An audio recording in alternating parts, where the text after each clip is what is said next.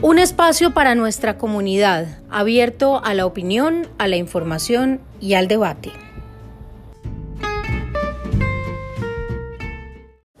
Bueno, doctor, en el marco de los 85 años, de la celebración de los 85 años de nuestra facultad, estamos realizando una serie de entrevistas y pues aquí es más que entrevistar que a nuestro decano, que también es egresado bolivariano. Y pues en primer lugar es preguntarle, doctor, que nos cuente un poco de su experiencia, de su vida laboral, de su vida académica, para conocerlo un poco más. Bueno, muchas gracias por esta invitación. Yo empecé a estudiar en la Facultad de Derecho eh, de la Universidad Pontificia Bolivariana en el año 1975. En esa época la facultad funcionaba en la Avenida La Playa, es decir, en el centro de Medellín. Mm, podría decir que mi primera inclinación profesional fue para el derecho penal, o fue el derecho penal. Fui monitor en el consultorio jurídico, eh, en derecho penal. Era el director del área penal, el doctor Carlos Jaramillo Restrepo, persona muy importante y de gran trayectoria en la facultad. Desafortunadamente falleció muy joven, después de que terminé mi carrera, me fui de juez promiscuo municipal en el municipio de San Carlos, en el oriente antioqueño. Estuve allí un tiempo corto, unos seis meses. De allí pasé a trabajar a las empresas públicas de Medellín, en la división jurídica. En esa época y hoy todavía una empresa muy importante y su división jurídica muy apetecida, por decirlo de alguna manera, porque era un campo del ejercicio profesional bastante amplio. Le tocaba a uno tocar todas las materias de derecho público y de derecho privado por el objeto social de las empresas públicas de Medellín, la construcción de los proyectos hidroeléctricos, por citar algún caso, exigía eh, compra de tierras, compra de derechos herenciales, había que llevar sucesiones, había que llevar reivindicatorios, pertenencias, etc. Eh, es decir, que en el campo del derecho privado y el derecho civil era, digamos, una experiencia muy importante. Y diga en el campo del derecho administrativo con todo lo que tenía que ver con los contratos de obra, contratos estatales, eh, en materia laboral, de función pública, de trabajadores oficiales, en materia de comercio exterior, eh, en fin, eh, era una experiencia profesional bastante enriquecedora y que me sirvió y me ha servido mucho en, en, las actividades que posteriormente a las empresas públicas he desarrollado.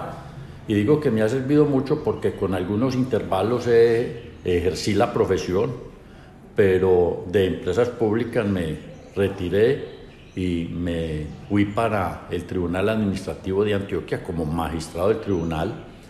Allí estuve 25 años, toda mi vida podría decirlo.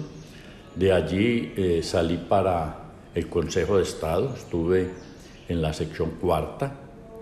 También una experiencia muy rica en todo lo que tiene que ver con el ejercicio de la profesión jurídica, porque en el Tribunal Administrativo de Antioquia nos tocaba conocer como jueces de toda la conflictividad que había en esa época en el departamento en materia de responsabilidad extracontractual del Estado, de contratos, de impuestos, de laboral administrativo, de acciones populares, de acciones de tutela, etc. Todo eso se complementó mm, con mi paso por el Consejo de Estado. Yo estuve eh, en la sección cuarta del Consejo de Estado eh, que es una sección que se ocupa de los asuntos económicos y de los asuntos tributarios. Allí eh, hice parte de esa sección, además fui vicepresidente y presidente del Consejo de Estado en una época bastante importante para el país. Estamos hablando del último gobierno del presidente Juan Manuel Santos, donde se firmó el acuerdo de paz con la FARC. Hubo digamos, eh, gran actividad normativa, política, donde como presidente del Consejo de Estado me tocó eh, actuar en muchos escenarios en relación con esos temas y muchos otros.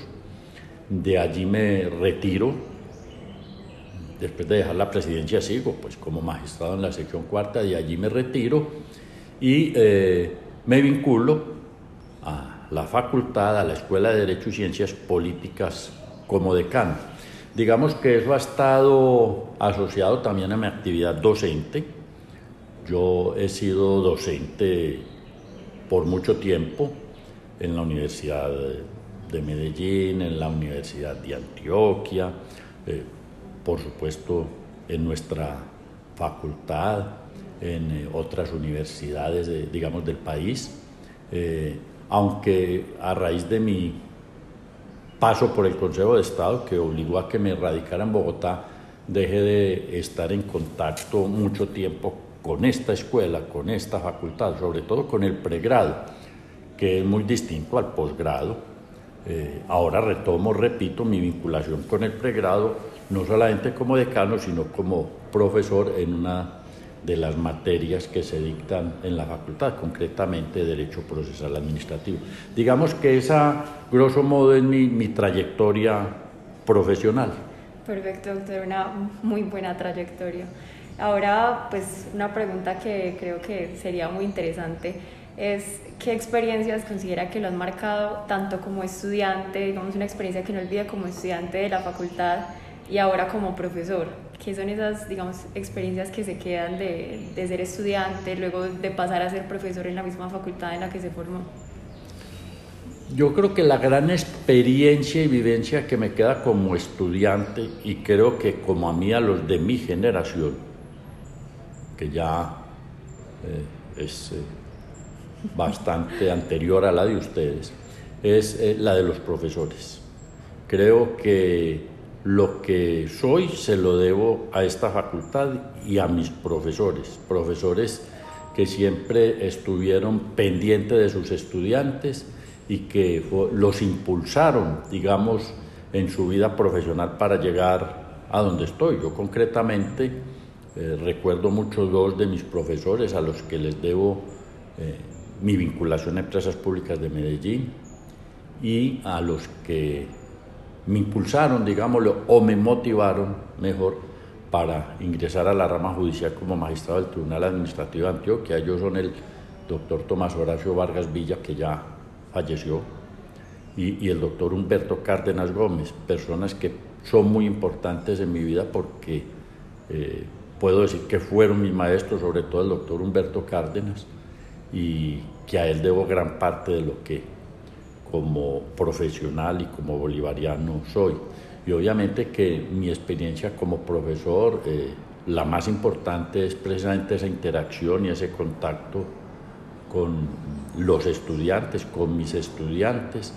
Desafortunadamente esa interacción afectada por la pandemia, pero hoy ya superada, que me permite ese contacto, el conocerlos, compartir con ellos más que mis conocimientos, mi experiencia, mi visión del mundo, mi visión del derecho, que eh, creo que puede ser importante en la medida en que, digamos, lo que mi experiencia eh, puede enriquecer mucho eh, el concepto que puedan tener ellos del derecho, de la profesión jurídica y de su ejercicio. Sí, muchísimo, de verdad. Ahora, pues una pregunta, digamos, como en el marco de, de, tantos cambios, usted que ha experimentado como todos estos cambios del mundo del derecho desde que se graduó a, ahora que está ejerciendo y ahora como profesor, ¿cuál cree que es como el mejor consejo que le puede dar a un estudiante que se está formando como abogado hoy en día para ser competente en un mundo laboral que cada vez tiene más oferta de abogados?